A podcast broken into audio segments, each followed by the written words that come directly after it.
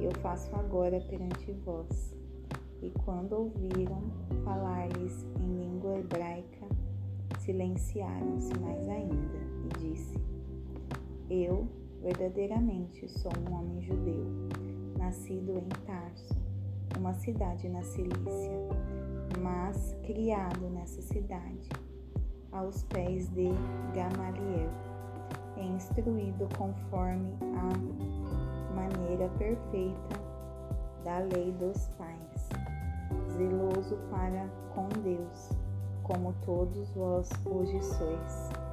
Eu persegui este caminho até a morte, pretendendo e entregando às prisões, tanto homens como mulheres, como também o sumo sacerdote testifica de mim, e todo o conselho dos anciãos, e recebendo destes cartas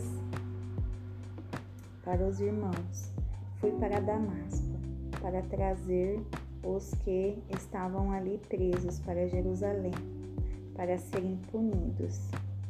E aconteceu que, enquanto eu viajava e me aproximava de Damasco, quase ao meio-dia, de repente brilhou no céu uma grande luz ao meu redor. E eu caí no chão e ouvi uma voz que me dizia: Saulo, Saulo, por que tu me persegues? E eu respondi: Quem és tu, Senhor? Ele disse-me: Eu sou Jesus de Nazaré, a quem tu me persegues. A quem tu persegues. E os que estavam comigo viram de fato a luz e ficaram atemorizados, mas não ouviram a voz daquele que falava comigo. E eu disse: O que farei, Senhor? E o Senhor disse-me: Levanta-te e vai a Damasco, e lá te será dito todas as coisas que te é ordenado fazer. E, como eu não enxergava por causa da glória daquela luz, sendo conduzido pelas mãos do que estavam comigo, cheguei a Damasco. E um certo Ananias, um homem religioso conforme a lei, que tinha boa fama entre todos os judeus que ali moravam, vindo até mim, e estando em pé, disse-me: Irmão Saulo, receba a tua visão. E naquela mesma hora eu olhei para ele. E ele disse: o Deus de nossos pais te escolheu para que tu começas, para que tu conheças a sua vontade e veja aquele justo e ouças a voz da sua boca, porque tu serás a sua testemunha para com todos os homens do que tens visto e ouvido. E agora, porque que esperas? Levanta-te e sejas batizado e lava os teus pecados, invocando o nome do Senhor.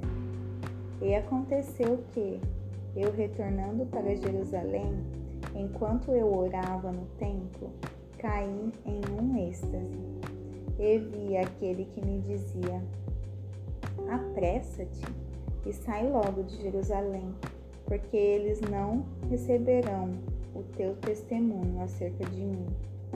E eu disse: Senhor, eles sabem que eu prendi e açoitava em cada sinagoga os que criam em ti.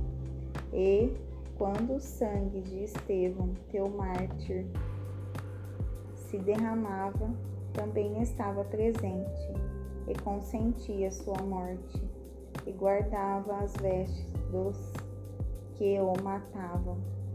E disse-me: Vai, porque hei de enviar-te para longe aos gentios. E lhe deram ouvidos até esta palavra, estavam então levantaram suas vozes, dizendo: Tira da terra tal sujeito, porque não convém que ele viva. E gritando e atirando suas vestes e lançando pó para o ar, o tribuno ordenou que o levassem para a fortaleza, dizendo que o interrogassem com açoites, para ele saber por que causa assim gritavam com ele.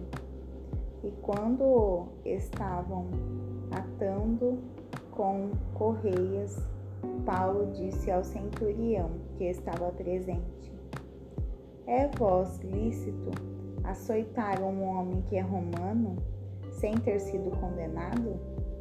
E o centurião, ouvindo isto, foi ao tribuno e lhe avisou, dizendo: Toma cuidado com o que tu vais fazer, porque este homem é romano. E vindo o tribuno, disse-lhe: Dize-me tu, és romano? E ele disse: Sim. E respondeu o tribuno: Com uma grande soma eu obtive essa liberdade. E Paulo disse: Mas eu sou livre de nascimento. E imediatamente partiram os que estavam para interrogá-lo, e também o tribuno ficou amedrontado quando soube que ele era romano, visto que o tinha prendido.